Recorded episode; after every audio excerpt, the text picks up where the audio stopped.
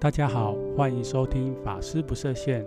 这个频道会用深入浅出的佛法观点来谈各种大小事，也会分享世界上有趣的宗教新闻与时事。如果您不是佛教徒，对于佛教的说法有种种疑问，这里可以提供您不一样的观点。如果您已经是佛教徒，本频道也将带给您不一样的感受。那么，就让我们开始吧。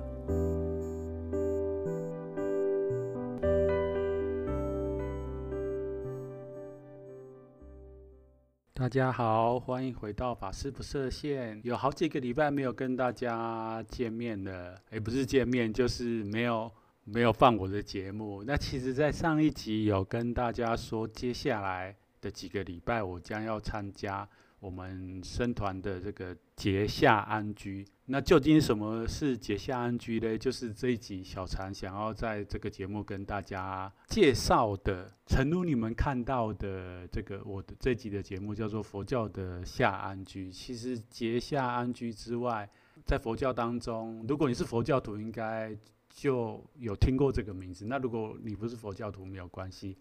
我会在这一集跟大家解释佛教所谓的夏安居或者结夏安居。如果你把它想象，其实有一点可以把它想象像那个上个月的这个伊斯兰教的斋戒月。我这样子形容不晓得恰不恰当。如果对于宗教不是那么样了解的人啊，你可以用这种概念去去理解。基本上佛教的出家人，他会在一年当中有一段时间，他们是。过着一个比较精进的这种修行生活，那没错，这段时间通常就是这集要讲的就是夏安居。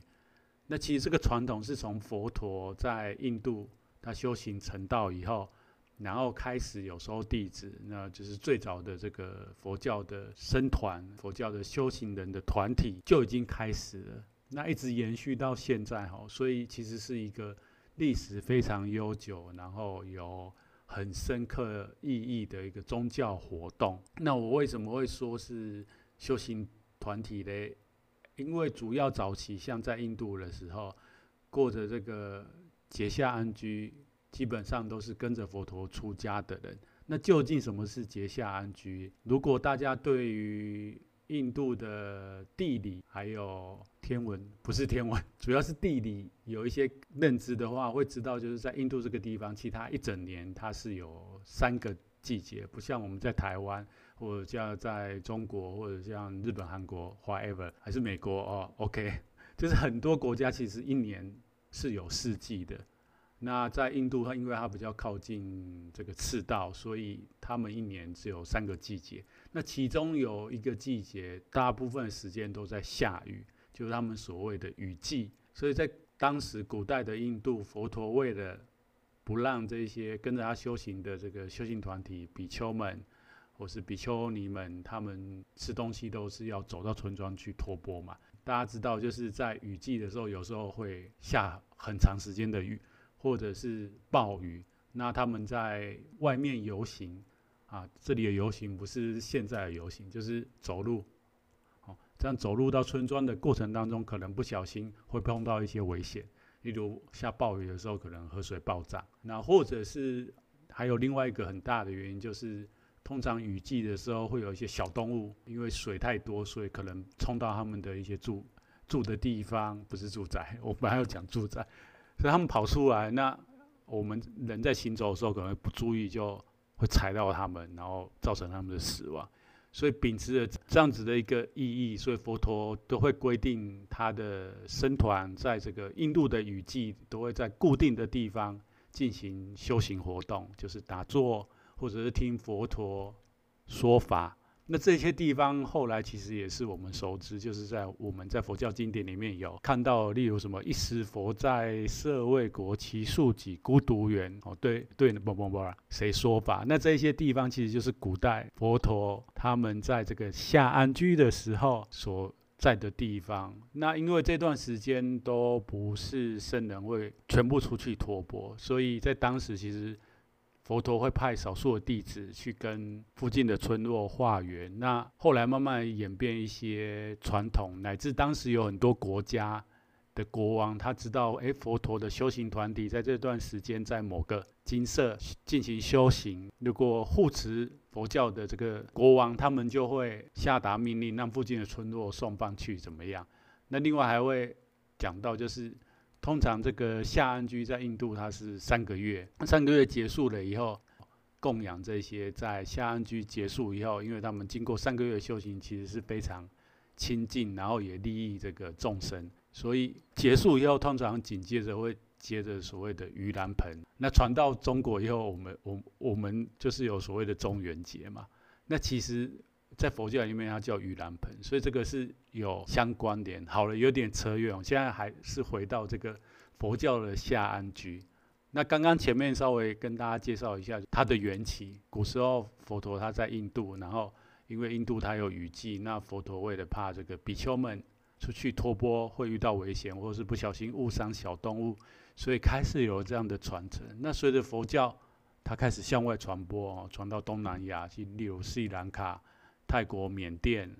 啊、辽国这些地方，然后往北传传到中国。大家如果有一直都有听我节目的话，还有其实我一开始的最早的简介有讲，佛教它其实是一个，我觉得它是一个。蛮有适应性的宗教，就是它传到不同的地区，会依着不同地区的文化跟习俗做做一些调整哈。所以当这个夏安居在印度，它以夏安居为主，那传到中国的时候，其实大家知道中国的它的气候又跟印度不一样，所以慢慢的在中国，它又发展出了除了夏安居以外。又发展出了所谓的东安居。那如果大家对于我们中国佛教汉传佛教有一些认识的话，就会知道，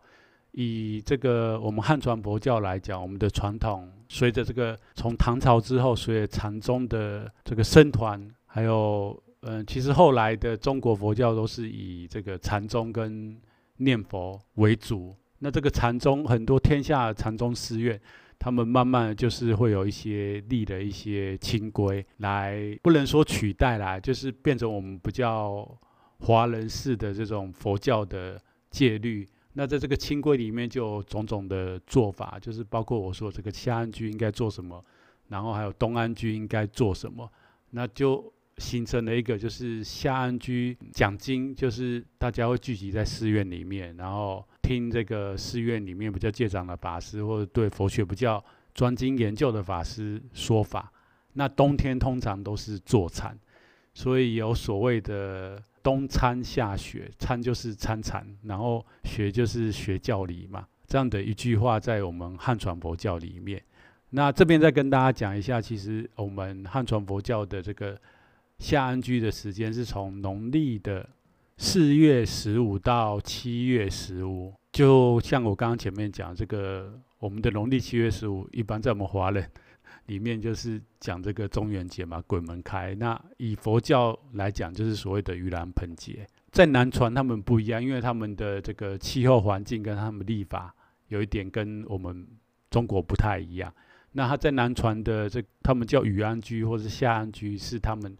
大概是我们的农历的六月十五到九月十五，所以有一些时间上的不一样。根据历史上面的记载，我们因为我们中国有佛教是从这个汉朝东汉以后传进来的，那一开始的时候其实不是那么样清楚佛教在印度它的这个僧团或修行团体的一些规则，还有包括很多的这个经典其实是没有翻译嘛，所以当时收中国修行人。有一段时间，他是不知道应该怎么样去啊进行这个修行人的一个每天的一个作息的安排。那一直到后秦，也就是我们俗称的瑶秦时代，差不多西元四世纪的时候，因为那时候已经有很多经典跟主要是这个戒律的僧团应该怎么样去修行，然后这些条款慢慢被翻译出来，所以最早在中国。进行这个夏安居的时候是西元四世纪，一直到唐朝。我刚刚前面有讲的，到唐朝，因为我们的禅宗非常的发达，然后我们很多寺院都是禅宗的道场，所以之后禅宗在百丈怀海禅寺以后，就有所谓的这个清规，那就慢慢转变成清规的模式。那其实大家如果对于我们现在汉传佛教一些了解，目前来讲，这个下安居这样子的事情，通常除了在禅宗的寺院以外，还有另外一个很大的部分是在所谓的戒律道场。那因为本来这些做法就是跟佛教的戒律有关系，所以这个传承也在我们汉传佛教被传承下来。那在南传佛教部分蛮有趣的，因为我对于南传佛教的理解并不多，不不过为了做这一集，我稍微看一下资料。其实像在泰国，因为大家都知道佛教，泰国的佛教是国教嘛，所以他们的这个节下的这个活动，也是佛教传入泰国以后一直进行，一直进行。在他们那边就很好玩哦，他们节下开始的时候，他们有一个所谓的守夏节，那在这个守夏节。表示说，他们的泰国的僧团出家人们要开始进行三个月密集的这个修行活动。这时候呢，太皇他会代表百姓供养他们整个泰国的僧团啊，我觉得是蛮有意义的哦，因为可以想象这个经典上面讲的也好，还是这样的一个传统的蛮有意义。对佛教徒来讲呢，哈，对出家人来讲，像我哈，就会觉得这是蛮有蛮有意义的，他会有这样的一个。仪式，然后在中国或者是嗯传从中国传出去的这个日本、韩国，其实他们这些国家也有所谓的这个这个安居。那以日本来讲，也很早哦，他在平安时代，差不多西元七世纪的时候，日本就已经有这个文献记录，他们已经有在这个做安居这件事情，所以也是蛮久的。好了，前面讲那么多，好像有一点在变成一种那个历史节目哈，那就回回来再讲我的部分，因为我讲说，哎，我过去几个礼拜其实参加我们团体的这个节下安居，那究竟我们现在或是我啦小禅，我们僧团在节下要做什么？其实，因为我们是属于禅宗的系统，所以我们嗯，这个每年的节下安居呢，其实是以打坐为主，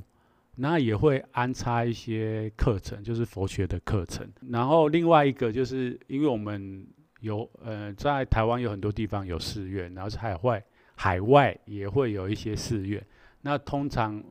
嗯，在结下的时候，这些其他地方的寺院的法师会回到。回到我们主要的寺院里面来参加这个结下的活动，所以这时候也是我们师兄弟一起聚集，然后一起增进彼此道情的一个很好的时间。那因为当现在的我们出家人弘化其实是已经非常多元，那很多时间我们也都忙于这个帮想要学佛的菩萨上课啊什么，所以。要静下来时间其实不是那么样的多，所以在这一段时间，我们大家其实是还蛮开心，有这段可以让大家自己安定在想要专精的法门上面用功的。那因为今年比较特别，就是这个新冠的疫情还在持续嘛，所以我们今年的海外的法师基本上都没有办法回到台湾来。那不过，我想这几个月他们应该在海外也自己过着是像这种节下的生活，有一段时间的吧？啊，这是我自己想的啦。我就想到，其实小禅那时候在受大戒，就是我们要成为一个一个比丘正式的出家人的时候，我们需要去受戒。受戒的时候，曾经听过一个这样的故事，就觉得蛮有趣，也想在这集跟大家分享。以前有一个长老，他就是。七十几岁，然后他常常就是会跟这个信徒或是他的弟子讲说：“哎，你跟大家讲说，呃，师傅啊，师傅最近要闭关，要好好在修行上面下功夫。呃，不是不想跟大家见面，就这段时间他要好好用功，然后等可能两个月、三个月用功完，再出来跟大家啊分享他在修学得到的心得，然后他。”在这个几个月当中，有一天忽然跟他的弟子讲说：“哎，某某师啊，我那个我有跟一个菩萨讲说，那个有件事情要请他帮忙，怎么他都没有回应？那他的弟子又跟他讲说：哎，师傅，你不是说你在闭关吗？那他们这些这个佛教居士知道啊，他就不好意思来打扰您老人家，然后他就就跟这个弟子讲，你怎么那么笨？闭关只是一个一个说法，因为平时有太多外援了，很多人要找我啊，所以我就只好用这种方式让大家不要不烦来找我。好，这个是一个我觉得蛮好玩的。对于我们出家人来讲，其实以我来讲，我觉得我们有这样的时间是蛮好的。那我也觉得说，嗯，其实不只是出家修行的法师，应该是我们每个人在人生的阶段当中，都需要有一段时间是自己安静下来，然后自己好好去思考自己的人生的方向，或者是去整理一些事情。那闭关，闭关可能是一个说法，但是我们知道，就是有很多成功的人，或者是有一些有名的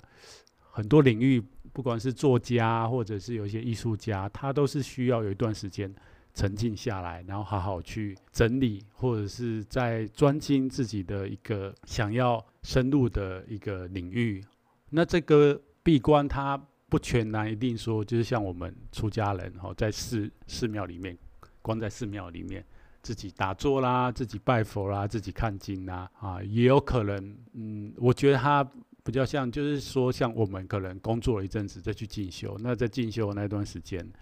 当然除了有些人现在进修可能没有办法把工作辞掉，他必须要边工作边读书，那有人他就是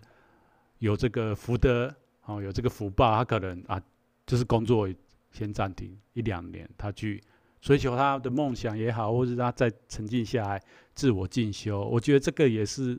另外的一种现在佛教这种闭关概念，还是说我们在我们自己的法门上面用功的一个现在这个时代的一个诠释方法。所以我觉得，当然就是这这嗯、呃，今年以来这个疫情其实蛮严重，很多人他不得不。闭关，如果往好的地方想，就是闭关的；然后如果往不好的地方想，就是很无奈，被迫哦，可能没有办法工作，或者是必须在家里进行这这个在家闭闭疫这一件工作。但是如果我们调整心态，我们可以利用这段时间，好好的去阅读自己想要读的东西，或者是啊、学自己想要学的东西，我觉得是蛮有意义的。还有就是，我们其实，在生命当中都需要给自己一段时间，让自己沉静下来，好好去整理过去可能几年、五年、十年发生的事情，或者是觉得啊、有什么还要再学习的。那这个我觉得，其实就是可以把佛教的所谓的这种安居的概念，把它转换成现在。小禅是这样觉得啦，就是也分享给大家。那好了。今天的节目就到这边。那一样的，如果你喜欢这个频道，欢迎你在你收听的平台打新留言与分享。啊、应该基本上只有这个 Apple 的 Podcast 这个可以打新跟留言吧，因为我发现另外一个 Spotify 好像现在还没有这功能。那主要就是除了让更多人知道这个节目以外，另外也。希望如果你身旁有人对宗教还是佛教有兴趣，你可以把小禅这个频道分享给他。那或者是你有任何的建议还有提问，都欢迎让我知道。那么我们就下一集见喽，拜拜。